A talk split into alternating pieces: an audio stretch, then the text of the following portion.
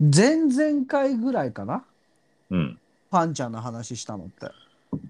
ハンちゃん、レナ、リーナ。パンちゃんリナ。うん。あのー謝、謝罪動画出しましたね。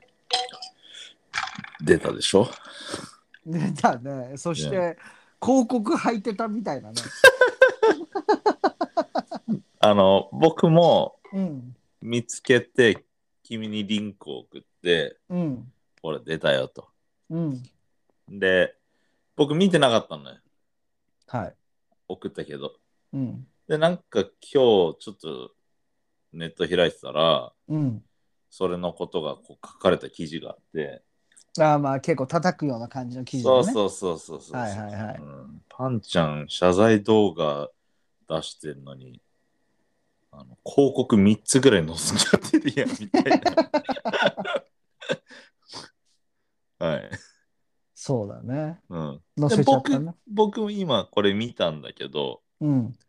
あのー何も広告なしに始まってたから、うんうんうん。多分こう、エディットしたのかなって、そうかもね。単純に思ったんだけど、うん。ね。いや、もうあ必死なんでしょ、金なくて。いやー、どうなんだろうね。見た見たあ、見た見た見た見た。たなんだか、うんねちゃんとしたディティールは聞いてないよ。はいはいはいはい。うん、肌綺麗だなぐらいにしか思ってなかったよ、みんな見ながら。整ってんなって。 うん、やっぱり可愛いなとは思ってたけど、いみんや、な。まあ、かわいいけどね、うんあの、カメラの横に置いてる、貼ったセリフを読んでただけだよね。いや、もちろん。あの、俺、ちょっと話ずれちゃうかもしれないんだけどさ、はい。この、なんかこう、昨今、謝罪動画って必ず出るじゃん。はいはい。これ出をるよさ、ね。うん。あの、いい謝罪動画だった、みたいな感じで終わったことってあるのかなうーん、なるほどね。そう、なんかその、だからまあ、まあ、あえてこの矢面に立つことでもはい。う、もう最後の攻撃受けますせみたいな感じはいはいはいはい。として捉えるなら俺はいいと思うんだけれども、うん、うん本当にそれでこう許してくださいみたいなうん。感じの背景があるんだったら、あまりこう得策ではないなって思うんだよね。はいはいはいはい。謝罪動画自体。なんいかや、やっぱりああやって、ね、広告入れてるとか、うんなんか詐欺自分が受けたから、うん詐欺を働いたみたいな、っていう、あの、エクスキューズだったよね、彼女はね。そういうなんか言い訳みたいなことをは言っいてたはい。みたいなことも叩かれてたし、あとはあの、前だけ黒くて、でもお辞儀した時に髪茶髪だったとかさ、いや、だって彼女なんか、もともとそういうツートーンじゃなかった。うん、そうそうそう。だから、い、や、なんか、なんかその、まあじゃあ、その、は詐欺受けちゃってか、受け、というふうなことをしてしまいましたみたいなところは、はいまだ一つ一理あるかもしれないんだけれどさ、はいはい。その、髪染めてたとかさ、はい。まあ広告つけたのもまあまあいいっちゃいいかもしれないけど、なんか、関係ないじゃん、髪染めてるとかさ。そのみんなが突っ込むところってことそいや、そうだよね。う。なんか、まあもちろんそれが誠意が伝わってる伝わってないっていうのはあるのかもしれないけれどもさ、はいはい。その誠意いやお前被害者じゃねえし、いうん。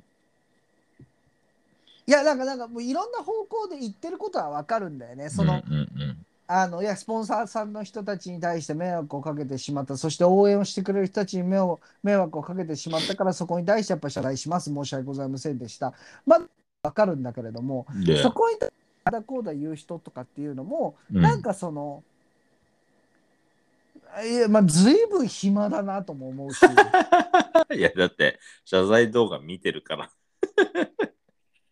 いやでもさ僕たちみたいに見てさコメントをしない別にそんなにこう自分たちの揚力を使ってまではいはいはいはいそのその話題にこうなんだろうなうん。まあうちらもネタにしちゃってるからさもう同じなのかもしれないけれどもいやただそのコメントを乗っけるとかってそこってうんあんま変わんねえのかな俺たちとやってることとでもなんかちょっと僕の中では違いはあるような気がしうてんうちらはコンテンツを作ってるわけであって。はいはいはい。コメントをつ載せるっていうのはその話の中にエンゲージするというかさ中に入っていくというかさねあの関わっていくわけじゃんその一つのこの、まあ、ちっちゃいムーブメントじゃないけれども、そういう波に乗っかるわけじゃない。なんか、なんか、そそうだれで、なんか、例えば今、有名な謝罪動画っていうと、あの、あの、TKO の木下さんのさ、そうだねああのう有名な謝罪動画があって、あれはなんか、世界一バットがついたみたいな。あそうなの世界一世界一。で、蓋開いてみたら自分の娘もバットをしてたみたいな、そういうなん か、そういうなんかオチ、オチ、オチみたいな話。はいネタネタそうちだゃよん、ちゃんとしたオチがある話になって、はいなんかそれが結構、インターネット、まあ、YouTube 界ではこう結構出回ったりした内容なんだけどもさ、はいはいはいなんかそこでもさ、なんかやっぱりコメントものすごかったのよ。はい出てくんなとかさ、はいはいはいもう本当に、に本当にもう誹謗中傷なんかもう当たり前みたいなコメントがいっぱいあって。うん、でも彼は消えたよねこう公の場からは YouTube は知らないけど僕の中では全然消えてない。あそうなの出てんの何かにやっぱりちょこちょこ、そうう、んアベーマとかのうーん千鳥の番組に取り上げられたりだとえか、ー、その民放には出ないけど、はいはいじゃあ果たして今世間的に民放がどこまでその影響力があるのかって言ったら僕はもうほぼほぼ皆無だと思ってるうからんうんうんうんうんそうなってくるとネットのそういうアベーマとかそういうものに出てるのであればまだ出てるはいはいはいまあ第一線ではなかったとしてもでうもん彼のピークとかっていうのもさうんレッドカーペットとかさエンタの神様とかあのぐらいの時代なわけじゃうんんまだテレビが一番偉かったはい時は代でいはしいょはいはいでそうなってくるともちろんそのピーク時ではないかもしれないけれどもうんまあ出てるよなだからそこも難しいところで僕が見ているもののアルゴリズムでは多少出てるなはいはいはいでもポテトパンチのアルゴリズムには出てこないわけじゃん出ないねてかまあ僕テレビも見ないけど別にだよねでも、そのネットでも見ない。で、でも、その、今日たまたま、その、ヤフーのトップニュースかなんかで、相方でしょそうそうそう、なんか謝罪動画なのか会見なのかわからないけど、するみたいに言ってて、それで彼が出てきたねらしいね。うん見た見たそれは朝二人ともなんか悪いことやってんだ。俺全然もう、TKO の木下も具体的に何をやったかすら知らないんだけど、 TKO の木下は、うんあのなんか後輩にペットボトル投げつけたみたいああ、なそういうなんかハラスメント的、いじめ的な感じでしょそうそうそうそれがうんリークされて、うん。まあ多分文集だと思うんだけどそそれではでちょうどその時ってさ吉本のスキャンダルとかもいっぱいあったような時期で結構こうなんかそのパワハラセクハラによりこう。うんセンシティブな、いはいまあ今でも、はいはい今でも継続してセンシティブだけど余計こう敏感になってたんだと思うし、はい社会は的いにねはい。そのなり始め的なね。そうそうそうでそれで完全にメディアから消えてはい。で今回のえっ、と木本確か、うんうん。彼はなんか詐欺に遭っちゃって迷惑かけちゃったみたいな話だと思う多分へえ。なんか FX トレードかなんかはで、いはいはいはいはい。でそれでなんか友人に持ちかけなんかせ後輩に持ちかけられてうんぬんではいで結局それで結構人巻き込んじゃましたみたいな感じじゃないかな俺も概要ちゃんと分かってないけうど、ん。なるほどね。でその謝罪で相方も出てきて相方出てくるんだって相方松竹クビになってんだけどねああ、そうなんだ。うん謝罪動画って上げなきゃいけないのかなこの今のご時世。うーん だからそれが 非常に面白いなと思っていて、うん。まさにズバリポテトパンチが今指摘した部分っていうのがすごく面白いなと思うんだけども、だからもうセットみたいじいやその会見をやる人と動画をアップする人ってゃん。うん。あのプラットフォームがある人たちは会見をするんうんだよね、ある人が。ある人がだからうんその何、まあまあ逆に言うとない人って言ってもいいのかなでも、うある意味ブロードキャスト要ははい民。放のテレビに出てる人たちいはやそのプラットフォームがあるから民放といううんうんだから記者会見を開いたら、その各テレビだとかき新聞記者みたいのが来て、そこで質疑応答みたいのが行われるうこん。とがあるじゃない。ゃん。うん。でも逆にそういうエージェンシーみたいのがない人っていうのは、もう YouTube みたいなプラットフォームしかないから、そこで自分の動画を上げるみ独たい自だな。ね。いやそうそう。まあ本当にセットみたいな感じだよね。ね悪いことをする人が増えたのか、そういうのがもっと公になるようになったのか、わからないけど、すごい多いじゃない、そういう謝罪動画。確かに、ね。謝罪会見、今、最近。確かにね。え、謝罪会見みたいのはさ、多少昔からあったじゃんあーテレビでね。テレビであっでたじゃそんのマスコミの前で。うん。まあ、マイク謝罪会見とは呼んでないマイク向けよられね。当時は記者会見っていうふうには言あってたはけどあはねあはあ記者の前でその事実あったかなかったか、まあ、会見離婚しました、不倫し。たのかしてないか、 Yeah. Yeah. で、マスコミの前で、こう、まあ、席用意されてる場面もあるうんうんし、うんうんない時はもう本当にマイク死ぬほどこう突きつけられてやってるみたいなイメージはい、もたある立っけてど、壁に壁際に立たされて。そうそう、そういうのあったよね。はいはい、ただなんか多分おそらく僕 YouTuber から始まったんじゃないかなと思ううん謝罪動画っていうのはよりこの自分を支援してくれてるフォロワーさんたちがいて自分のしのぎになってるわけだかはら、いはいはいはい。その人たちのためにこの前起こった事件のことを説明しなければいけないじゃあ説明をするのであればまあじゃあちょっと白シャツ着ようか、うん坊主にしようか髪を黒く染めて謝ろうか、 Yeah. っていうところが始まって。うんまあ結構出てきたんじゃないのか、なんか当たり前みたいになってきたんじゃないのかなそのなんか炎上動画からの謝罪動画みたいなね。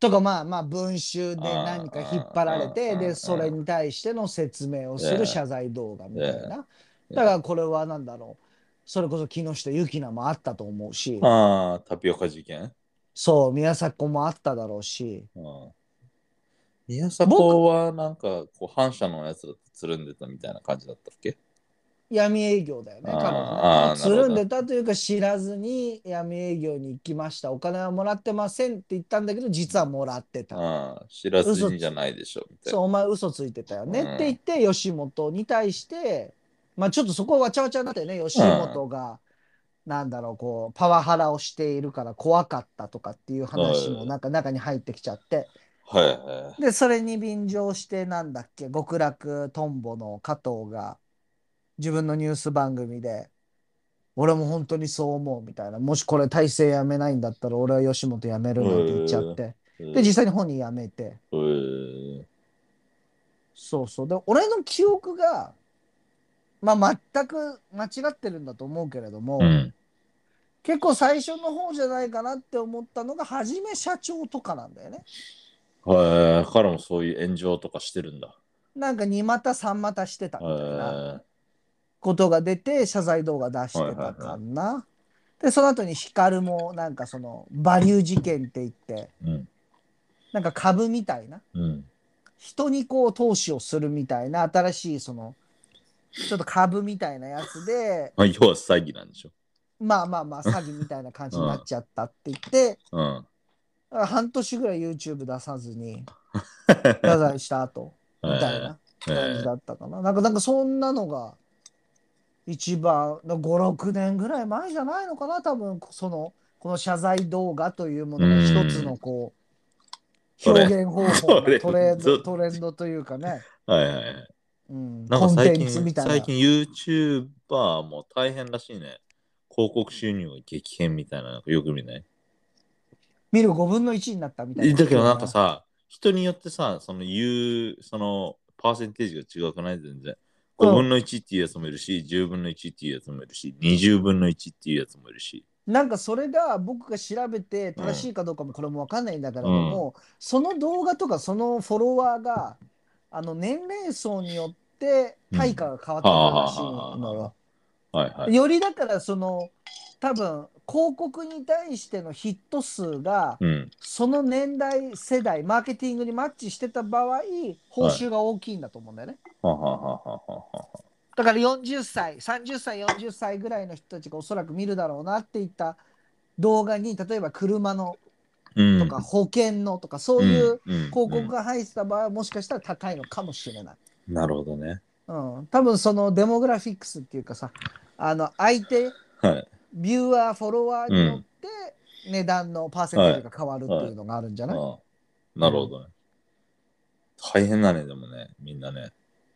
まあでもさすごいブーム、まあ、だったよねと言っていいのか、あまああまだままあだでも YouTube っていうのはまあでもちょっとなんかそういうさもうさうん。あの風前の灯火みたいなうん。もう線香花火の落ちる前みたいな感じになっちゃってる多少なってる感じするよね。んなんかもう今、切り取りぐらいしか見てない。あもう本当にクイックになっちゃってー。あーもう本当にインスタントなそうそう。はいはいはいはい、はい、それが多くなってるなっていう感じはすするよね。なるほどねだから逆になんか面白いなって思わされるこう結構ちゃんとした内容のものとかさはいがびあの再生率が少なくなってるっていうのは事実あるんじゃないのかな。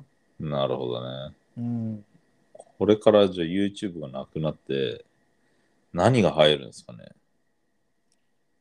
うーんまあポッドキャストって言いたいけれども ねでもあんまりだよね日本ではポッドキャストってね、日本やっっぱてりやねつ全然流行ってない。全然流行ってないよねねもうアメリカでは普通になっちゃってうるん、から、はいはいはいはい。逆にポッドキャストがはいはい。だからなんかそんな流行ってるとかっていう時点でもないものになってて、一つひみんなの生活の一部になってると思うからポッドキャストって、はい。 YouTube もでもなんかそういう感じにはなるんだろうなとは思うよねだからやり続けないと飯食っていけないから出し続けるけれども前みたいな合意をしなくなっていったうんり、うんそうするとアイデア勝負とかになってくるよねだうんん。だんね、ううんうんんうん。派手なお金かけられなくなってくるからそうだよね。とか言いながらもこうミスタービーストとかさうん知ってる全然知らない。あミスタービースト知らないはこれも正しいかどうかわからなく世界3位とか4位ぐらいのフォロワーがいるい。はいはい。アメリカの YouTuber なんだけど、はいはいはい。まだ20代の子なのよへでもやっていることのスケールがもうとんでもなくてえ。はい。イカゲームのセット丸々作っちゃったりとかはあはあはあ。で参加者に。に1イカゲームやらせてはで優勝賞金1億ドル払ったりとかい。1億ドル1億ドルじゃないせ1000万ドル、ああ。それにしても。いやとんでもないわけよ とか島1個買っちゃってはでもう本当に200人とかに一緒にバトルさせて勝った人にはこの島あげますとか、その無人島的な。無人そう無人島的なあとはチャーリーズチャーリーのチョコレート工場ってあったじゃん映画はいはいはいはいはい。あジのョニー・セデッップの。そうあのセット丸々作っちゃってはい。でミスタービーストあーハンバーガー屋さんとあとチョコレートも自分のやつ出してるのよこいつ、フォートナイトのスキンかなんかであるよね。ああると思うあると思はいはいはいはいはい。うでこの人そのでチョコレート自分のその作ったチョコレート流してるとかでそのチョコレートもそのなんかの、そのチャーリーズチョコレートファクトリーのそのなんか大会みたいなやつに勝った人はこのファクトリーもらうかこの工場を実際もらっちゃうか、キャッシュでそれこそ1000万ドルもらうかうんみたいなので、まあ、1000万ドルもらった人がいたりとか、すげえな、この人24歳だって。いやとんでもないよとんでもな 生 いまれたばっかやんけ。そうでわなんか、このあるスペースそのなんか1個倉庫みたいなところにベッドだとかさ、うん、ギターとかドラムセットとかいろいろ暇つぶしできるものがあってはい100日間ここから出ちゃいけないと。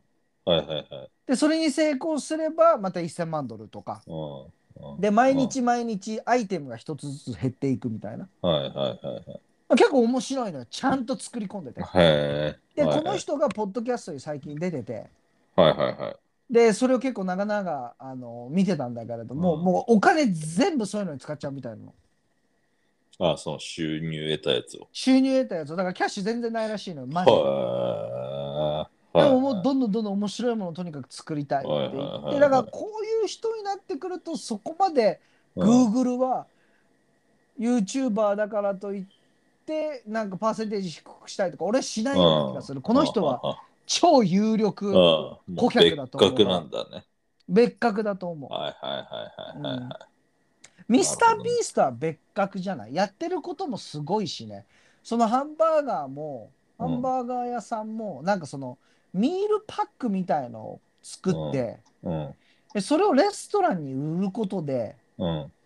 でレストランも利益を得ることができて、いはいはい自分たちも利益が出るみたいなそういううんなんかまあスキームを作って、ああコロナ禍ですごくこう飲食店がダメだった時にこれを投下して、はいはい、結構飲食店が助かったみたいなあー話とかがあったり、なんかすごいこう、本当に慈善活動みたはいいはいなはいことはいを、でっかい規模でやってる人だから、あすごいこう好かれてるよね。だからこういうモデルなんじゃないのかなと思うの、うんヒカキンが狙ってる部分っていうのが。ーうん、なるほどね。なんかヒカキンもなんか大大規模なこの鬼ごっこみたいのをやってさ、はいはい。で、その鬼ごっこで不正があったみたいなリークがあって、うん、で、それで謝罪動画をヒカキンも出して、はいその動画が取り下げられたみたいのがあったよね。でもすごく悔しがってて、その動画を作るのにものすごい労力とものすごい時間をかけて作ったんだけど、はい。結局なんかおおじゃになっちゃったみたいな。で、その不正もね、なんかね、大した不正じゃないのよね。はいはいはい、はい。その、まあ、100, 100分間逃げ続けられたみたいな感じの内容なんなんだけれども、はい途中です誰かが怪我をしちゃったらしくて、はその怪我をしちゃってる間時間を止めてたらしいの。いはい。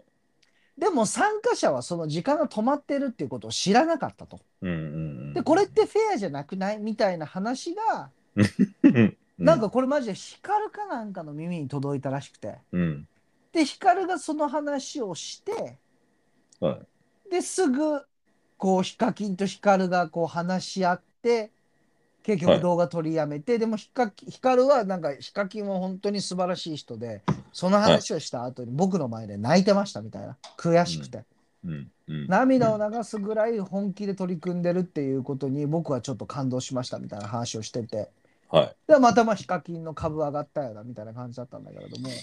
なるほでど。。もなんかやってることとかこの、まあ、圧倒的にこう敵を作らないようにしてるみたいなところがちょっとミスタービーストっぽいことをやろうとしてるのかなみたいうなん感じたよね。うんなるほどね。うん、なるほど。まあなんかそんな感じです よ。パンちゃんの話からこんな話広がったけれどもあーまあ、YouTube 関 YouTube 連ということで。関連ということでまああのねあの実は今回ね結構早めのエピソードということなので、はい。あの前半後半ありません今回は後半あの前半だけで、はいあの本編のお話をさせていただきたいなと思ってますので、まあ、 Yeah. 短めですけれどもねもしよかったらね最後まで聞いてくださいということで Yes。本編いきましょうか行きましょ OK let's go Potato Punch and Yoji Game Fox presents Low Blow Boxing Season 2. Season 2.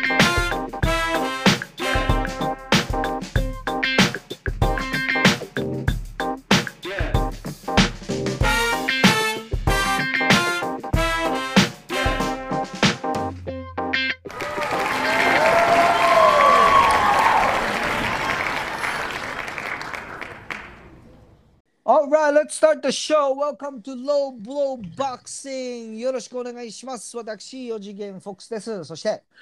松本零士さん、お誕生日おめでとうございます。おめでとうございます。ポテトパンチです。松本零士さん、誕生日なんだよ。うん知ってるもちろん知って るよ。松本零士で僕一番好きなのはデビルマンなんですよ。ああ、同じ作家か。あ、はい違う。ごめん、ごめん。それ長い号だ。ああ、松本零士はあれだ。あの、39だ。そうです。はい。そうだよね。銀河鉄道39か。はいそっかそっか。銀河鉄道39は全く見てないです、僕。え、あのー、メーテルとかは知ってるけど。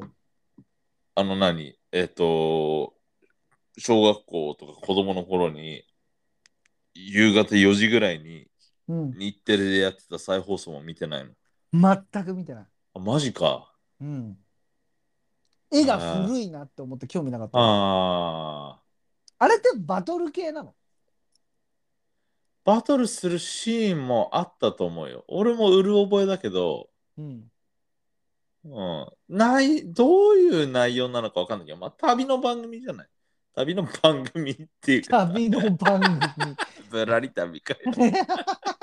おやお や、メーテルがつって。 またですかって。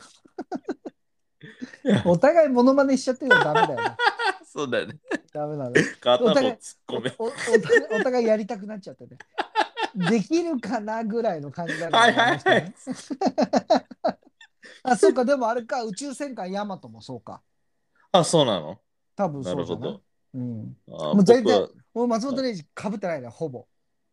かぶるっていうかかぶってないぶっているうか世代じゃないですよ、そうだ僕ね。たちだから確か全に。然、全然知らないね。うんあーんまりそうだねうん。代表作は39と宇宙戦艦ヤマトですね。そうだよね。はいはいはいはい、はいうんだからそれより僕は、あの、長井豪とかのが好きだった。あれは、なんかバイオレンス・ジャックとか、うんデビルマンとか、バイオレンスジャックって何バイオレンス・ジャックっていう、なんブかラもッうクジャックじゃないの孤島の男の話だ。なんかもう、コンバットナイフ持へってる。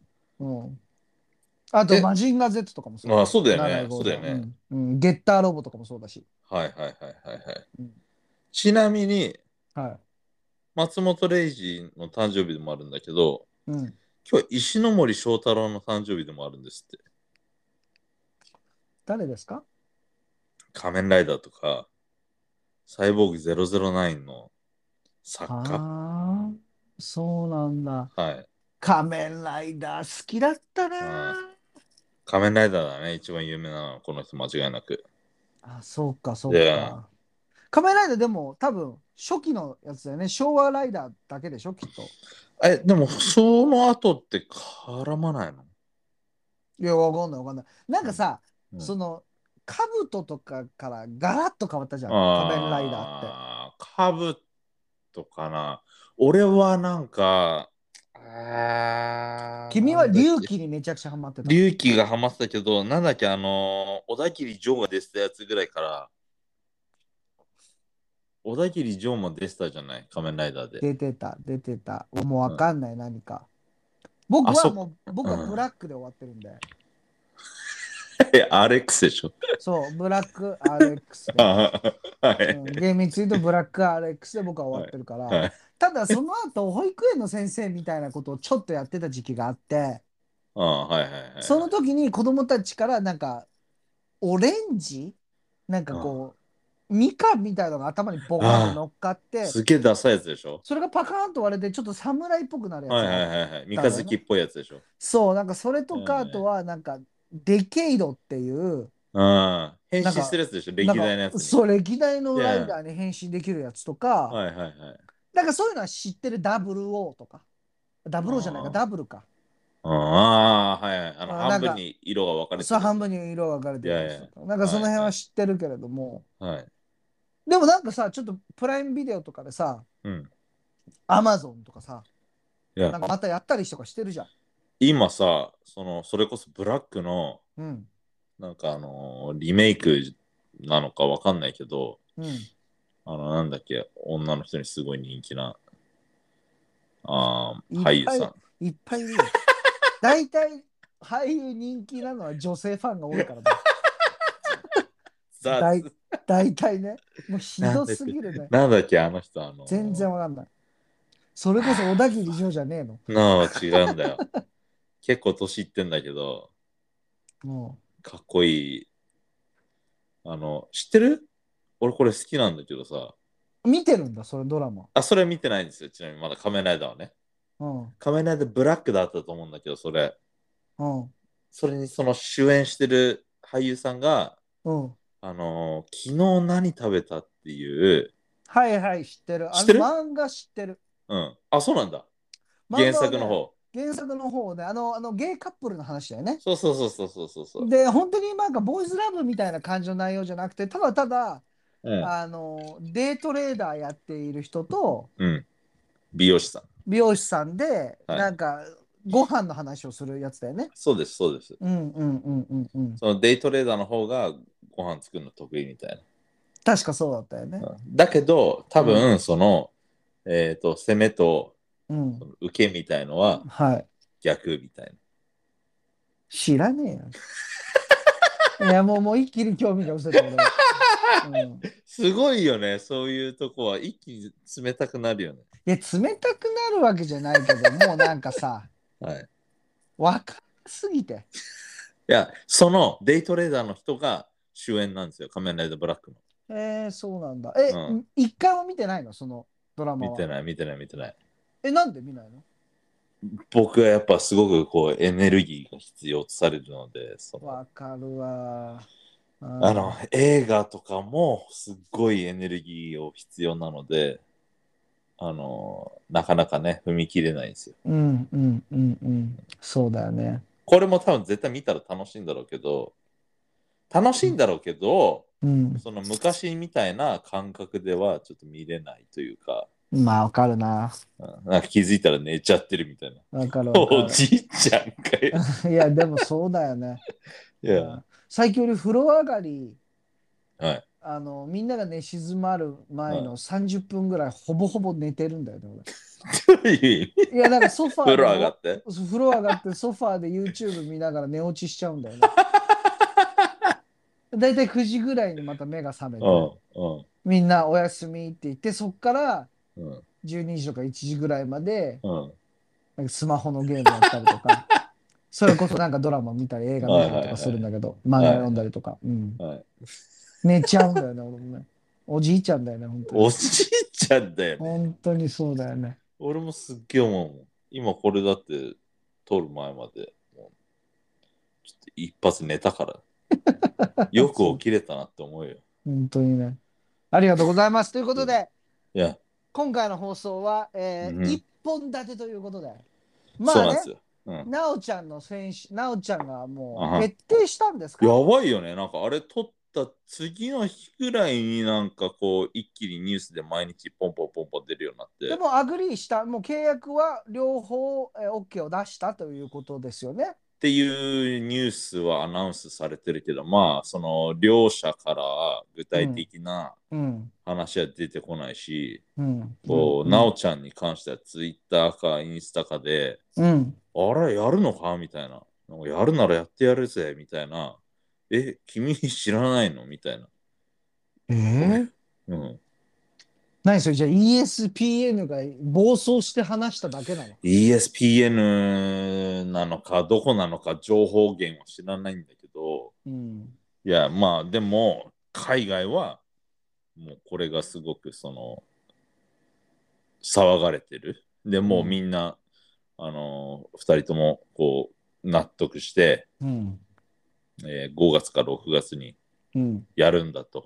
うんうんうんそれで、フルトンが、スティーブン・フルトンが、もともとやるって言ってた、ブランドン・フィゲロア、はいはいはいうんがこうフェザー級の暫定タイトルマッチ WBC のやつをやるっていう話だったんだけど、うんフィゲロアはあのー別のフィリピン人の選手とうんマーク・マグサヨっていう選手かなうんそれと3月にその WBC のフェザー級の暫定タイトルマッチを争うっていうふうにもうアナウンスされてるんですよ。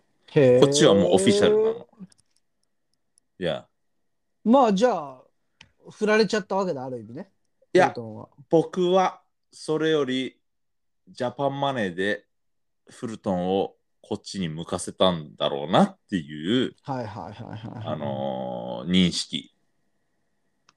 うんでまあなぜ今回はちょっとフルトンにうんフォーカスをしたエピソードかというと君が先日ポッドキャストを聞いたんですよね。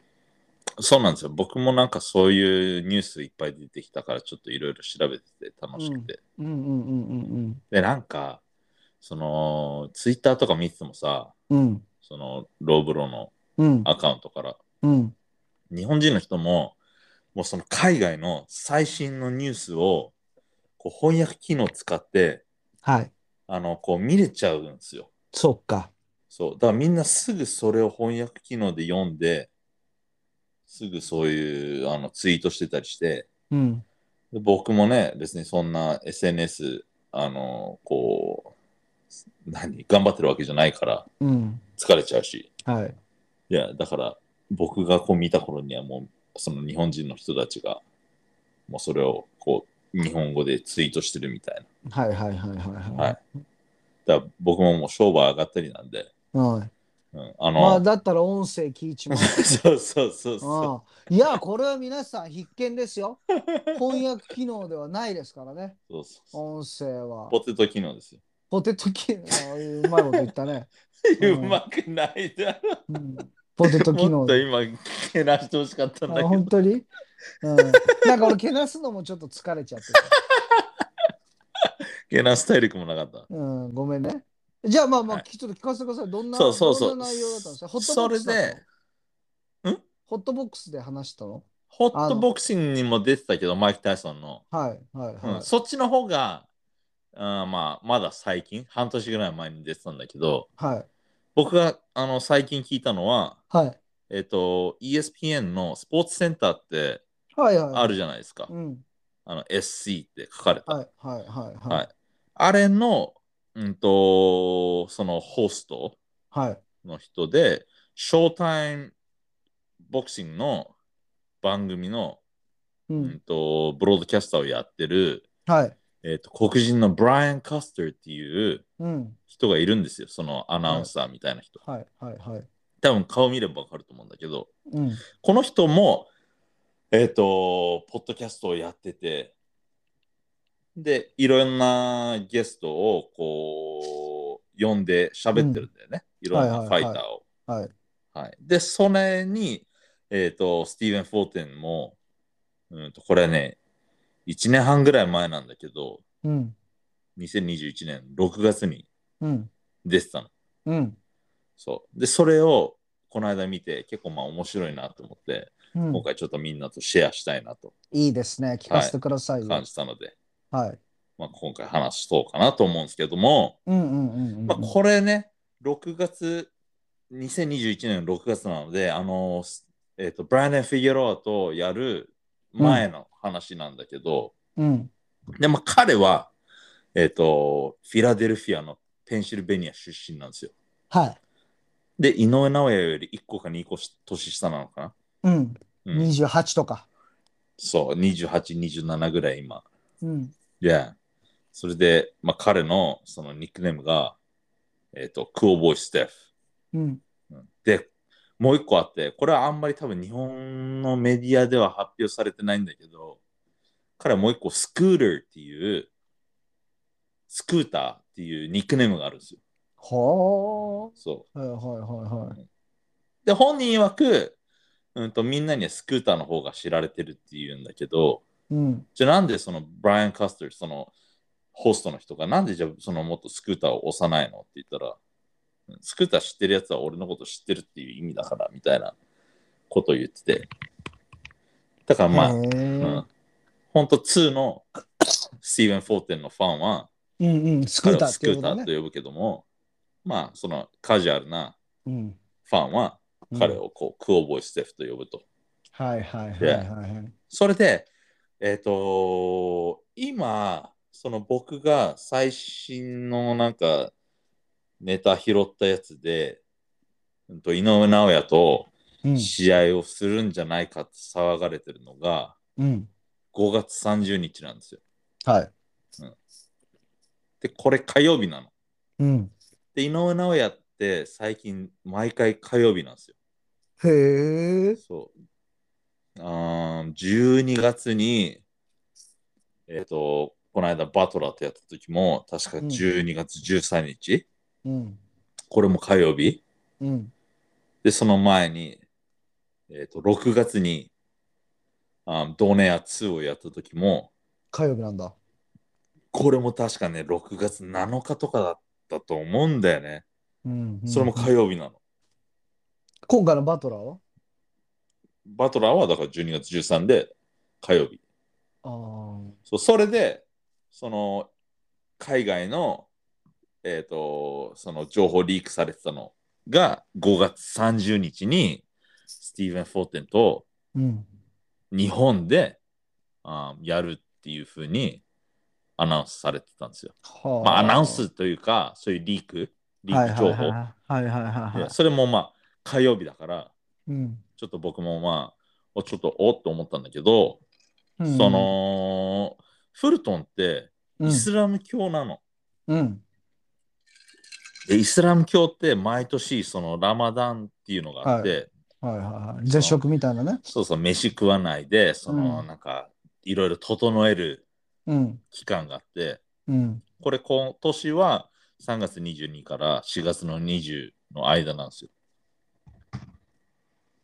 だからすごいな。うん。結構長いね1ヶ月だから約、うんうんうん。はいでまあまあ僕も全然詳しくないけどちょっと調べたらそのなんか日が出てる間はそうだよ。何もうん飯食えないで、そうそうそうそう。日が落ちてそるらし間にいうん。なんか限定されたものを食べれるみたいな。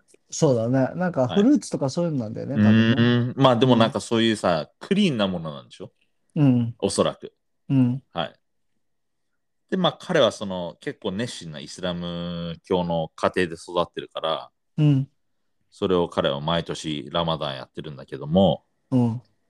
まあそのマイク・タイソンのポッドキャストで出てた時もあのラマダンとなんかかぶっちゃうじゃん今回の試合みたいなその前のねうんうんうんうんうん。フあーィギュアの話し合いフィエロアの後に、えっと、ダニエル・ロマンっていう、うんと選手とも試合をしてるのそれが一番最新の試合なんだけど、うん。それの前に収録したのがそのマイク・タイソンのハーバークスのポッドキャストだったのはいはいはで、それもあのーラマダンかぶっちゃうじゃんみたいな感じで言われてたけど、い。うん。まあ、本人曰く、いや、まあ別にラマダンでこう逆にご飯食べれないから、うん。少ないもんしか食べれないから、こう逆に調子いいみたいな、体重も落とせるしみたいなこと言ってて。うーん。はい。ただ僕の予想保で育、園すごいな。うん。 あの井上尚弥相手に、うん。それは僕通用しないと思ってたので、はい。僕は5月か6月ってこう言われてた時に、うん。あもう確実にそのラマダンのその期間を調べて、うん。僕は絶対6月になるんだろうなって思ってた。うん6月半ばか後半か。はいはいはいはいはと思ってたんだけども、まあ、そういうリーク情報が5月30っていうのがあったので、い。うん。まあ、5月30だったらまあちょっとありえんのかなっていう、うん。うん。うん。うん。うん。うん。うん。っていうまあ僕の考え。はいはいはい。はい、で彼はイスラム教なので、うん。子供の時からクリスマスもあの祝わなかったんだっへて。ねえ。結構こう信仰深い。そうだね、原壁だね。 Yeah. 非常にね。はいうんうんうんそれで、あーうん彼なんかそのお父さんが何今のあーはーって。言いました僕そんなこと。うん。何だったの 今。話を遮りたいぐらい俺は気になった。今あーはーはって言ってたよね、今。何それ。入るね。うん。ごめんね。はい、続けて。僕のフルトン特集をこうインタラプトしますね。ごめんね。うん邪魔してごめんね。はいうん。それでうん。彼彼お父さんいるんですけどもちろん、はい。はい。お父さんなんかその彼ちっちゃい時にうん犯罪を犯して、うん。こう無所に入ってたみたいでうん。その彼のその物心ついてから初めて会ったのが10歳か12歳ぐらいらしいのうん。でそれまでこうお父さんこう無所入ってたから会えなくてうん。でシャバに出てきた親父にうん。あの口悪いな。あの近所のうん。ボクシングジムに連れてかれてうん。ボクシング始めたのがそのそもそものきっかけなんですって、そうなんうだ。んへさー最初になんか入ったジムがそのチャンプスボクシングジムっていうもうすっげえコテコテのうんうん名前のジムなんだけどうんうんうんだけどそこはなんか結構こうあのいろんなチャンピオンを輩出してるジムらしくてほーいやなんかバーナード・ホプキンス、はい、知ってますうよ。ん、とかもそこでずっとトレーニングしてたんですってへえ。そんでまあ親父にそこ連れてかれて「んお前もボクシングやる?」みたいな。やりたいみたいな感じで聞かれて、うんまあ別に彼は何もしてなかったので、うん親父ずっと家にいなかったし、うんうんうんうん。ああまあいいよみたいな。やってもいいぜ、みたいな感じで。いくつだったのその時。へ始めたの12歳なんだって。え。ちなみに井上尚弥は6歳で始めてるんですよ。あ、すごいな。いやうん。だからまあ井上尚弥に比べたらちょっと遅めのスタート。変わんねえだろ、もう6歳んは11歳。6歳は11歳もあんま変わんねえだろ、もう 変わるっしょ変わるか。変わると思うよ。井上でも尚11弥歳の時のが頭が出来上がってるから、いろいろ考えてやれるじゃん。は。うん井上尚弥多分でももう12歳の頃にはこう、八重樫ボコボコにしてたんじゃないか な。知らないけど。俺も知らない。なんでそんなこと言うのかわかんないけ ど。だって彼、高校生くらいの時から、あの、世界チャンピオンだった八重樫をボコボコにしてたらしいじそっかそっかそっか。ゃん。うん、まあ、anyways。はいはいはい。まあ12 12歳歳、12歳始めでるボと。クシング始めて、はい。まあ、最初は何その、先にさ、そのジムに入ってるさ、うんあの、同じぐらいの同世代のやつらうん。にこう影響されて始めるけど、まあ、みんな自分より上手いわけで。はい、そりゃそうだよ。はいはいはい。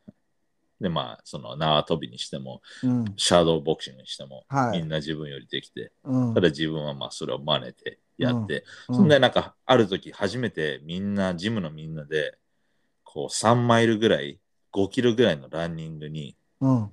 出かけ、出たんだって。はうんそしたらなんかその時に自分が一番早くゴールするくらい、い。うん。なんか身体能力高くて、へえ。でそんでアマチュアデビューして、うん。アマチュアはその最近のそのトップ選手とかと比べたら全然数が少なくてうんうんうんうんうん例えばこの間あのジョバント・デイビスとかはうん220戦215勝うんみたいな,、うんなとんでもない成績なんだけどはいあとはあのジョラン・エネスうんジョラン・エネスとあのスティーブン・フォーテンはちなみにあのすごいもうベストフレンドなんですよへえそうなんだそうお互いあのフィリー出身でフィラデルフィア出身だははいいはいはい多分ちっちゃい時からずっと知ってる。うーんで、ジャロエニス。すごい世界だよなうん一緒に育ってみんなチャンピオンじゃんみたいなさお前一番今そうそうそうお前一番注目されてんじゃんみたいそなうさそうそうそうそうそうそすごい世界だなう。うんだって、ジャロエニスはウェルター級うん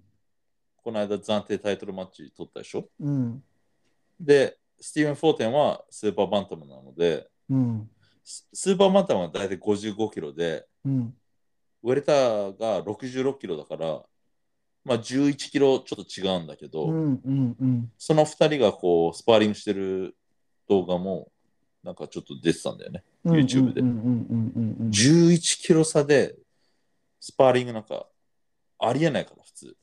そうだよね危ないよねだってフェザー、スーパーフェザー、ライト、スーパーライト、5階級違うんだよ。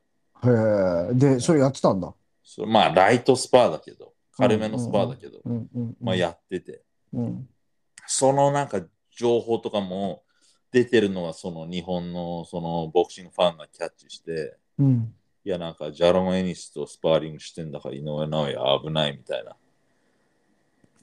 ことをね、うん言ってる人もいるんですよ。うんうんうんうんうんただまあさすがにライトな軽いスパーだったけど、うんいや、まあ anyways、その、ジャロン・エニスも結構アマチュア成績すごかったと思うんだけど、うんスティーブン・フルトンは90戦、まあ89戦しかアマチュアやってないんだって。へえ他のす今のトップの選手に比べてね、そうかかなり少ないんだけど、はいはいそう100とか200とかいるもんねそうそうそう、3桁じゃない、そうだねうんしかもなんかアマチュアデビュー戦は黒星スタート。へえいや、なんかこう、手が出なくて、ただ、俺は手下げて、こう、I was dodging the whole time みたいな、こう、避けまくってたんだよね、みたいうんな。それでポイント取れなくて負けちゃった、みたいな。はであはあはあはあはあはあで、この人、あの、さっき、工房シセフっていうニックネーム言ったじゃないですか。うんうんそれをまあ、訳して、なんか CBS って、うんあの、自分のトランクスとか、書いてるんだガウンとか、はい帽子とかにも全部なんかそういうブランドになってるんだけ ど、えーにわかファン用の名前なのにねそうそうそうそうう。んまあそっちの方が、いいそわっちの方が押してるのよ。うんうん公には。うんうんううんんそんで、えっ、と、そのブライアン・カスターっていう、その、ポッドキャストの MC が、君、あの、CBS クラブっていううんレストランも経営してるよね、みたいなこと言ってて。えクラブってあの何あのあ、カニの、カニのクラブ。へえそう。フィリーといえば、フィリーチーズステーキサンドイッチじゃないですか。そうですねで、そこであえてカニ料理を出すレストランを経営してて。でも別にいいんいじゃや、んでもそれも、うんそのブライアン・カスターが突っ込んでたのよ。ああ、なんでフィリーチーズステーキじゃないのみたいな。そうそうそうそう。で、それに対してフルトンは、いやいや、うんあの、every girl's like crabs みたいなこと言ってて。 女の子、すべての女の子がカニが好きだと。すごい偏見だ な。聞いたこともねえし、俺も思ったけど、聞いたこともねえし、俺も思ったんですけど、すごいな、それ。ただその、あの、CBS crabs のインスタのアカウント見たら、さっき、あの、すげえ美味しそうなカニ料理だった。なんかあの、手汚す系。はいはいはい。わかるうあん、のわかるわかさる。バでケっかツ、い。バケツにバーンって。そうそうそう、でっかはいいなんかさ、紙の、紙敷いてテーブルの上に、で、トンカチ渡されてね。まあ、トンカチは見てないけど、まあ、その何、手汚しながら食うみたいいや、トンカチ渡されるな。よああ、。そうなんだ。はバケってあと、まな板とトンカチと、あとグローブ渡されて、いはい。バケツいっぱいにケージャンソースみたいなのがかかってて、あーまあ、はい知らない人には。いやいや一応、ルイジアナとか、ニューオーリンズとかの多分料理なんだよね。ああはいはいはいはい。あの、バケツにケージャンっていうちょっと辛めのなん Yeah かスパイシーなやつにソースはい芋とかポテト、あポテトとかトウモロコシ、エビ、カニ、うん、なんか俺が言ったのはね、ザリガニとかも入ってて、うでん。はい、はい。それでブワーって目の前でボチャーってやって出されて、はいそれをもうむしゃむしゃ、無心で食うやつだよね。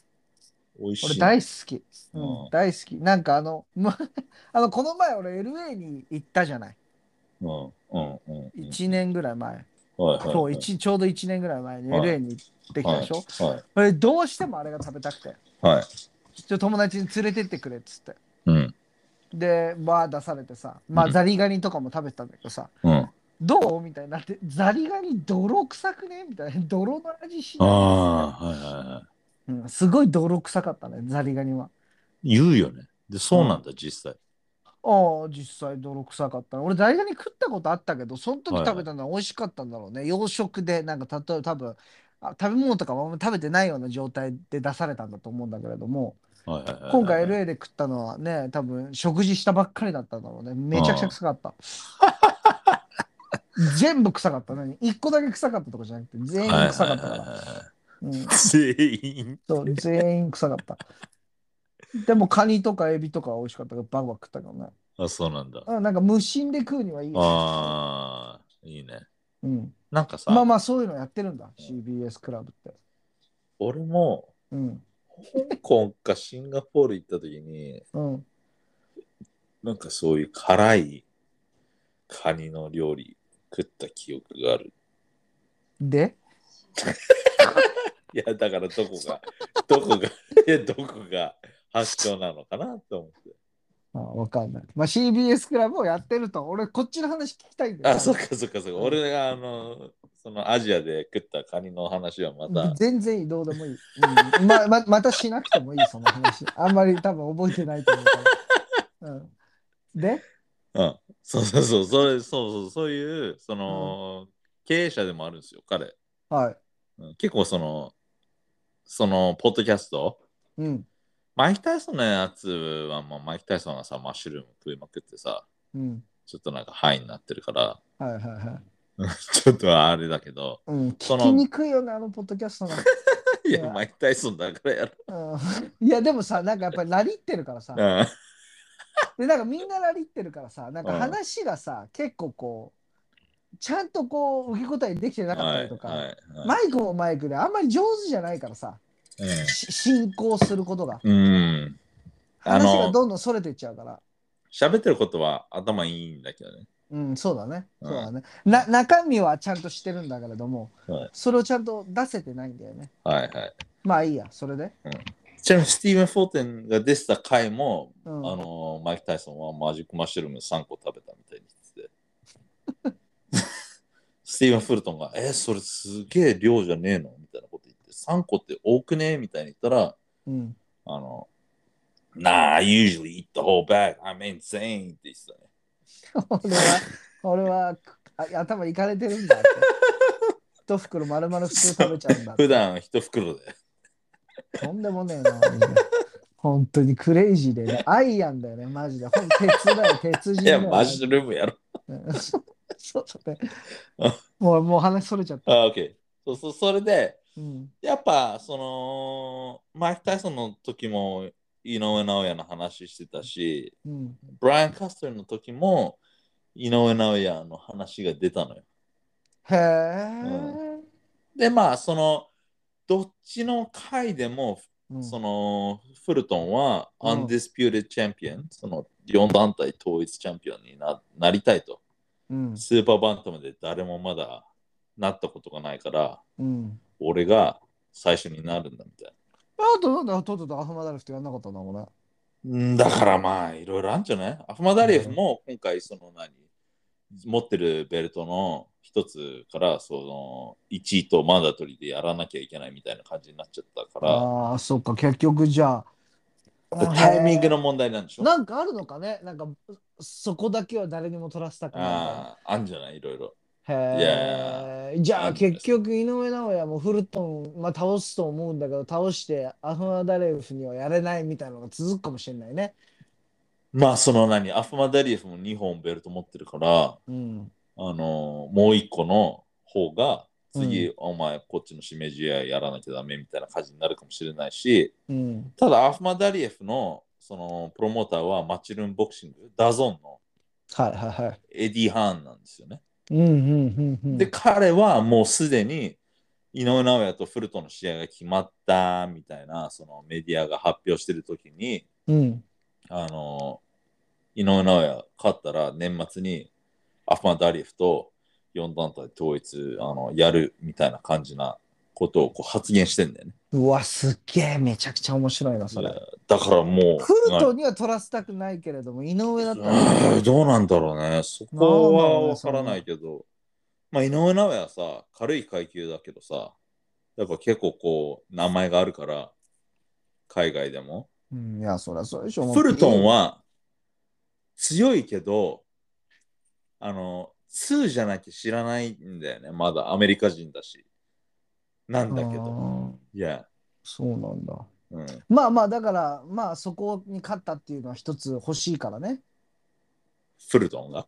アフマダリエフサイドはね。だから、井上尚弥とはやらせるっていうのが。ああ、う。そうそうそうそうそう。っていフうルことトよンねに勝つより、みたいなあねうんあの井上尚弥の方がよっぽどネームバリューが大きいはのいで、はいはいはやりたいんじゃないいはいはい。はいはいはい。ビッグマッチになるから。ましてや、4団体統一のアンディスピューテッドマッチになるんだったら。はいはいはいはいはい。そっかそっか。そう。で、そのブライアン・カスターが、はい。あーフルトンが俺はもう今のその直近の目標はアンディスピューレチャンピオンになることだからみたいなうん。言ってて、だから全然もうそれまでは上の階級に行かないって、まあ1年半ぐらい前の話だから、まあでもその後にね、あの、行くなんて話が最近もあったからね。そう、ただそのフィゲロアとの試合もなくなって、うんうんまあ、決まりそうじゃないですか、井上う尚弥ん。うとん、そうだね。スーパーバンタムで。うん。だから僕は、す例えば、じゃあフルトンの目線になって、す井上尚弥に勝ったら、次絶対アフマダリエフとやりたいと思う。やっぱり。まあそうだね。うん。え、ちなみにどうなんですかえ、ま、まだ続くでしょこの話。続もうくちょっと、もうちょっと続きあますもうちょっと、じゃはあいちょっともうちょっと続かせてほしい。オッケーそう、それで聞き、たい、聞きたい。うんう。んあー井上尚弥と試合したらどうなると思うってそのブライアン・カスターが聞いたら、うわーはいはいはいはい。まあ、スティーブン・フルトンもすごくこう自分をこう自信持ってるんで、はい。あの、I'll wipe him out clean って、もう俺は完封するよと。うん。うん He's too small for me. ちっちゃちっちすゃぎいる。し、yeah, うん too short for me. うん、背も低いと。 His reach is not there. リーチも短い。うん、で、そのパワーショットを彼が打つ位置に俺はいないんだと。うんううんん。でまあ、すごくいい選手で、うん。そこをね、こう否定するつもりはないんだけど、うん。でももう脱帽するレベルだし、うん。ただ、その、ルイス・ネリうん。ー、あの山中伸介うん。うん。とうん2回やって、うん。まあ、2回勝ってるやつ、あの、なんか、1回目は後からその PD、ステロイドのはうん陽性反応出て、うん。 2回目は軽量オーバーして、うん。日本じゃこう永久にバンされてるうん。メキシコのはい、なんか話したよね、この人の話もね。うん。選手。この人、だからいあの山中慎介に勝ってバンタム級のチャンピオンだったの。うん。で、それがスーパーバンタムに上げて、うん。 WBC のチャンピオンになったのかな暫定チャンピオンかなうん。ただその後に、その、えっ、と、ブランデン・フィギュロアとやって、うん。それまで無敗だったんだけど、ブランデン・フィギュロアに腹で倒されてんの。はいはいはいはい。それまで。ではなんか無敵なイメージだったんだけど、バンタム級では。で、えーフルトンは、あの、井上尚弥が上がってきて俺とやったら、um, same thing gonna happen to Nelly みたいな。ネネリリがと、同じようなことが起こるよそうと。そうそうそうそう。あの、ネリがフィギュアロアにやられたように、井上尚弥も、そのスーパーバンタムに適してないから。うんあ。の同じ結末になるよとうん。言ってたの。はあ、楽しみだな。本当に。めちゃくちゃ楽しみだな。で、まあ彼は、俺はすごくスマートな人間だから、うん。どんな相手でも、うん。その分析力と適応力が俺の方が勝ってて、うん。試合中でもアジャストして勝てると。うんう。ん、で井上尚弥とやっても、うん。俺は勝てるって、まあ自分にこう、自信満々。うん。うん。う。うんん、それで、そのブライアン・カスターが、えーフルトンに、じゃあ君が、自分が自分のプロモーターだったら、うん。次の3試合誰と組むって聞いたのね。うん。で、これフィギュアうんアでやる前ね。はい。フィギュアアでやって勝ったから今2団体チャンピオンだけど、うん。そしたら、フルトンが、まあ、まずフィギュアアだろって、あとは MJ だろ、アファマダリエフ、うん。そこで4団体統一して、うん。えー、みたいな、なんかだいぶ貯めて、あ井上って言ってたの。うん。だいぶ貯めて。うん。うん。だからまあ、やっぱ井上尚弥が彼のこうレーダーに入ってる。うん。で、そんで、なんかその、ブライアン・カスターがフルトンに、うん。なんかそのボクシングの業界って、あのー別の選手がね、彼のはいポッドキャストを出演した際に、はい。まあ70%くらいのトップファイターがうん。こう PED、ステロイドうん。を使ってるよとうん発言したんだと。うん。で、それに対してフルトン、君はどう思いますかって言ったら、うん。フルトンも、ああ、俺もあの多くの選手使ってると思うみたいなことを言ってて。あで、なんか今回も、あ。うん。あのー結構井上尚弥が、その、ステロイド使ってるみたいなことをこう疑われてんのよ、海外の、そのコメントとか見てると。へえ。やっぱあまりにもパ強ワーすがあぎりるすか、ぎるからら。はいはいはい。うんあんな軽い階級で、うん。あんなバッタンバッタン、次から次へと倒しま,、まくって、うん。で、なんかね、井上尚弥がね、なんかそのステロイドの検査みたいなのを拒否したみたいな記事があったのかな。うん。うん、だからなんかそれでみんなこう余計疑疑惑い疑惑みたいなのそが生うそまうれちゃそっうたんそうだね。そうそうそう、はいはいはい。そういうのが、あの海外ではうんあるみたいですよ。うんまあまあまあ、それはあんだけ強かったら疑われもするよね。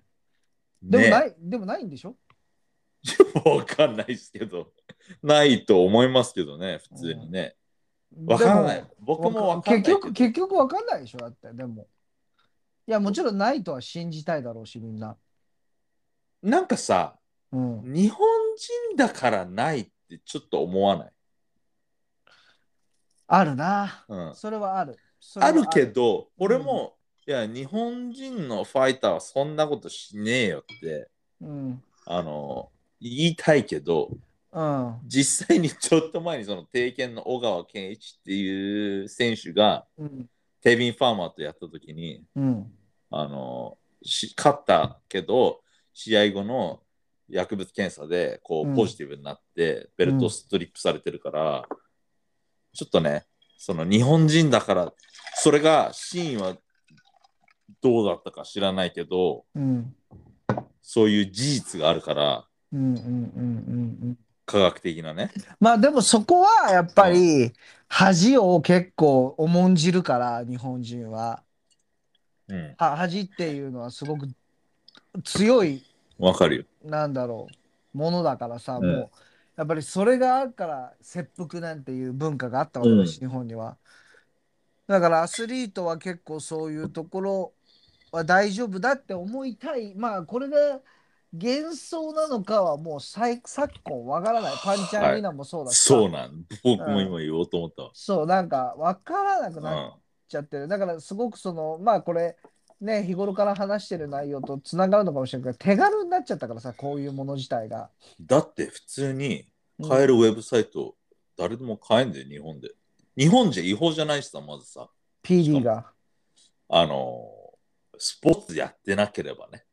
うんうん普通に、例えば僕らが、うんでちょっと使ってみようって言って、うん使う分には違法じゃないのうよ。んうんうん海外で、アメリカとかで違法なんだけど、スポーそツれはやってろうが、やってなかろうが。それはなんで違法なの危ないまあ危ないからじゃない、一番は。のいややっぱそういう、うん、命に関わるからでしょ。うんはいはいはいはい。はまあそういうなんだろう。まあ覚醒剤だもんねある意味ね。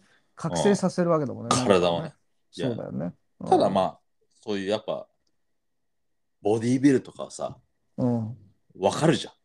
プロのボディービルダーとかは、うん。あの、一目でさ、うん普通じゃねえってわかる。わかるねだああいうとこは暗黙の了解なんだけど、え、でも、ああいうのもなしみたいなのはあるんだよね、一応。あ、ナッシュの大会もあるよ。もうなんか、ナチュラル、もうだけ出れるはい大会みはいたいな。はでも、そういうやつと、いはい。例えばその金金とかうん、エドワード・カートとかが出てるようなうん、大会プロって言われてるようなうん、うん、うん、大会の体って全うん、く違うよそうだね。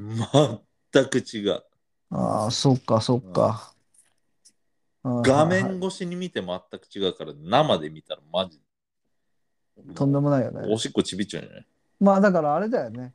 細マッチョぐらいってことだもんね、要はね。誰かその、ナチュラルああそうそうそうそうそうそうその人たちと比較したのねう。うん、普通にナチュラルの人を街で見たらめちゃくちゃでかいと思うけど、うん、隣にその PED 使ってる、うん、あのプロのうん、ボディビルダー見たらうん。あの全然かすんじゃうんじゃない、え、そのさ、わかんないんだけどさ、じゃあ、井上尚弥が、うん、あの拒否しましたっていうその記事はいの話をさっきしてたけれども、サポテトパンチうは、ん拒否できるものなのそこもよく分かってない俺はだから最初にそのコントラクトでうん試合を契約するときにうんこれパッキャオとメイウェザーの時もうんあのパッキャオ側が拒否したみたいなニュースがあったの。試合をこう、あのいろいろアレンジしてるときにうんえーメイウェザーがドラッグテストうんあのがやらなきゃダメみたいなことをこうそ契約に書いのたわ契けだ約ねに書いた時にコントラクトに書いた時にパッキャオ側がなんか拒否したから、こうすごくずるずるずるずるあの長引いたみたいな話も僕はあの見たことある。えだってさ分かんないんだけどさ、うんそれは職質受けた時もそうかもしれないけれどもうんさ、拒否イコールイエスみたいなところあるじゃんちょっと、まあだけどさ結うん、果が出なければやっぱグレーなんじゃねいやもちろんそうでもでもそこでさあの恥かどうかっていう話になっていってさ、うんうんうんそんな人でないと思いたいっていうふうに思ってるけど、うん、わかるよただ、わかんない、その拒否ったのが事実じゃなかったら、うんもうその話はこれは終わりなんだけどもさ、はいはい。もし拒否しちゃってたら、もう、イエスじゃねってならない。なんかパッキャオが拒否した時いや違うよ井上尚弥わかるわかるわかるよ。パッキャオがそのメイウェザーのそのリクエスト拒否した時はなんかその血を抜くかなんかだからすごくこう体力持ってかれるから嫌だみたいな、そっなかんかそっかそういそっうかそっパかッキャオ側のステートメントがあったの。でも向こうも同じ条件ならやるからうん、そうなんね、うそうなんね。うんうん、多分分からないけどね、真意はね。うんうん、ただそういう話があって、僕もそれはちょっと目にしたことがある。うん本当かどうかは分からないけどね、全部ね。まあでもまあ話をぐっと戻すと、フルトン的にはうん、自信は確実にあるわけだね。ある。まあただなんだろうな歴代のチャンピオンたちはみんなそうだったわけだからさというのは。あ井上なんか強くねえよみたいなうんもう分からせてやるよみたいなことをみんな言っててあーそのみ井上尚ん弥なが僕あの今まで倒してきた。そうそうそうそうそう、はいはいはい選手たちはさ、まあ、チャンピオンだけじゃなくてもいや、みんなそうやって言っていて、やうんうんうんとんでもなかったっていうような Yeah. 結果になってるわけじゃん。こうだからこのとんでもなかったっていうのを俺たちは追い求めて追い続けていて感動され続けているけれどもさ、階級が上がった時果たしてそのとんでもなかったねっていうのはどこまで通用するのかっていうのは結構やっぱりフルトンみたいな特に頭脳ファイターなわけじゃ。うんん頭脳ファイターだけど、うん彼はまあ基本アウトボクサーなんだけど、うんそのブライアン・カスターのポッドキャストでも言ってたけど、いや俺は今までずっとボクシングをしてきたけど中に入んなきゃいけない時は入れるから中でも俺全然戦えるからって言っててうんまあその後にフィゲロアとやってまあもう一回フィゲロアの試合のハイライトを見直してたんだけどうんまあなんだろう僕はあれあれとうんあーもう一個別の試合も見たんだけどうんあと2試合ぐらい見たんだけど、うんやっぱ、あの、井上尚弥の相手じゃないと思います、僕は。あの、結局のところ。うんうんうんうんうんもちろんでかいんだけど。うんで、スーパーバンタムは122ポンドなの。上リミットが。うんで、バンタムが118だから4ポンド違うんだけど、うんそのマイク・タイソンのポッドキャストで出てた時に、うんマイク・タイソンが、あの、シャクル wants to fight you みたいな。スティーブソンシャクル・スティーブンソンが、まだその時はね、多分、スティーブソンがやりフたいェと思ザわーないかとスーパーフェザーにいた頃うん全然、え、今、スティーブソンってそんな下げたのじゃあ今は、次はライト級に上げるじゃないライト級に上げて吉野修一郎とそうだよね。やる話でしょ、だからそのうん下はスーパーフェザー。で、もう一個、最初はフェザーだったから、うん。あのーフルトンのスーパーバンタム1個しか変わらない。フルスーパーバンタムの次はフェザーだから。うんうんうん。で、その時がどっちにいたかを僕は覚えてないけど、うん。マイク・タイソンがシャクル wants to fight you みたいに言ってて、シャクルがお前とやりたがってるよって。うん。言ってたんだけど、その時フルトンはすっげえ乗り気じゃない、うん。えー、いや、みたいな。俺があの、その時に上がればやるよ、みたいな感じで言ってたけど、うん。全然乗り気じゃなかった。うん。だから、スティーブンソンにかなわないっていうのは彼はもう自覚しわてかってんるねだなって、僕はそれを見て思って。たいはいだは、い井上尚弥に対しては、自分よりちっちゃいから、うん。いけるだろうって、本当に思ってんのかなって。うん、でもね、フルトンぐらいよりも、より背高いやつとやってるからね、井上尚弥ね。まあそうだね。まあでも、その、体重はなかったとしても彼らからしたら、タッパに関してはね。そうそうそうそうそう、その、重さは俺より一回級下じゃねえかみたいな。その、ジェイミー・マクドネルって、バンタム級最初、井上尚弥がタイトル取った。まあ、ただロジカルに考えれば、ウェイトだけなのであれば、そのウェイトになってくるわけだからさ、井上尚弥がうん。タッパだけの話になってくるわけじゃん、そうなると。うん。うんでもタッパはさ、フルトンより高い人とやってるからさ。やってるね。ということは、ちょっとやっぱり、そんな舐めちゃいけないよと思うけどね、冷静にフルトンだったらね。ああまあだけど分てからなくもないフルトンの気持ちがその下の階級のやつを下に見ちゃう。うんうん、わでかんなもくまなあ、い侮っちゃいけないでしょ、アンディスピューテッドなわけだからさ。侮ってもないと思うけど、うんだから僕は逆にうん今回、だってフルトンって多分スーパーバンタムの中でラスボスなイメージだから、うん。あの、いきなりこの試合組まれると思ってなかったけど、組まれそうだから、僕は逆にフルトン側の、あー考えになると、うん。 118から上げてきたばっかの今の方が、うん。体がアジャストされてなくて、出来上がってなくて、うん。あの勝てる可能性高いんじゃねえかなって思ってんのかなって、うん。フルトン側のこう考視え点にに立ったらねなろうとするとね、うん。後で1試合とか2試合挟んで、もっとこう井上尚弥がアジャストして体も出来上がってやるようり、ん。上がってきて速攻叩く方がうん。チャンスがまだ高いんじゃないかなって、僕は感じますけど、井上尚弥的なベストウェイトってどれぐらいなんだろうね。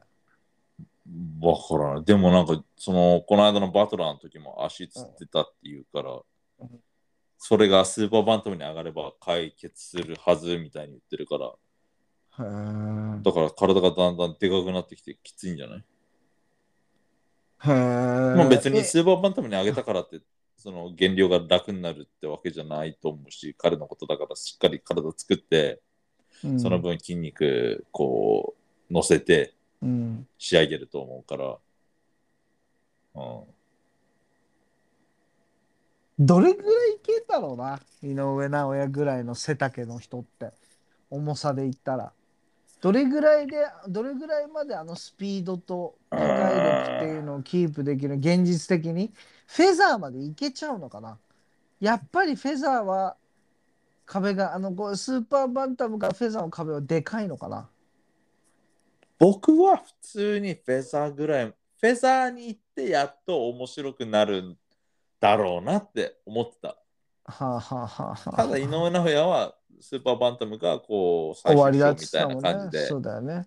言ってたからちょっとあうんのええー、と思ったんだけどうんい。やお面白くなるのはフェザーでしょってうん、思ってたけどねもともとねまあでも年もね、そろそろピーク過ぎるからね。まあこっから今もピークになるかならないかぐらいなんじゃないそうだよね。ででただこ彼、っからでも。打たれてないいからね、ほとんど。そうだね。ドネア戦でちょっと危なかったけどね。そうだね。うん、ええでも確かにね、そこまでダメージはとね、全然ないよ。全然ないって考えると、スーパーフェザーはいけないのかな。いや、あのさ、やっぱりさ、ライトは多分夢のまた夢だと思うんだけどさ、あちょっと見たいなって思う自分あはいるんだよね。ああ僕はそれが、その、無理をするのはスーパーフェザーだと思うけど、うんそこまではやらないと思う。そう、まあやらないでしょ。いや、俺本当にスーパーバンタムで終わりだと思うよ。本当だでもさ、例えばさ、うん今年でさ、フルトンとアまあじゃあタねリエフに勝っちゃったらさ、年末でダンディスピューテッド4団体統一しちゃって、で、それで終わりが一番綺麗っちゃ綺麗だよね。でも彼はまあそこ30、35までやるって言ってるから、そもれとだもったと。らまあまあ、そう そうフェザーいけるけれども、うんどうだろうね。めちゃくちゃ調子よくて全然相手にならないっうんていう感じだったら、ドネアの方が強かったなぐらいだったら、うんあの、行くかもね、フェザあるかもね。まあ、ドネアもフェザーではやられてますからね。ー。一回うん、そうだよ暫定、ね。暫定タイトル取ってるけど。いや、僕はちなみに、フルトンの試合を何個か見て、うん。井上尚弥はおそらく腹で倒すだろうなって思ったんだけど。うん。うん、 これはね、ポテトパンチ意外と当たってるから ね。そうだっけうん、意外と当たってるし、やっぱり、やっぱりプロの目なんだなって思ういよね。や本当にそこは素晴らしいなと思ってますんで、腹で。はい、僕五は月前半にうん、 6ラウンド以内に腹で終わる気がする。いや、これは見ものですね。まあ、まずね、試合が組まれなきゃあれだけどね。いや、組まれてんでしょいや、わか らない。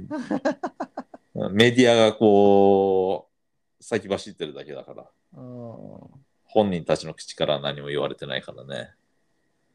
うん。うん。ただ、なんかその、ファイトマネーがとんでもないらしいね。へえ。うん。日本でやっぱやる方がお金がこうアメリカでやるより発生するからフルトンやっぱアメリカでもそんなに知られてないからでもそれがすごいよな。なんでそんな大して誰も見ないうん競技にそんなにスポンサーがつくんだろうね。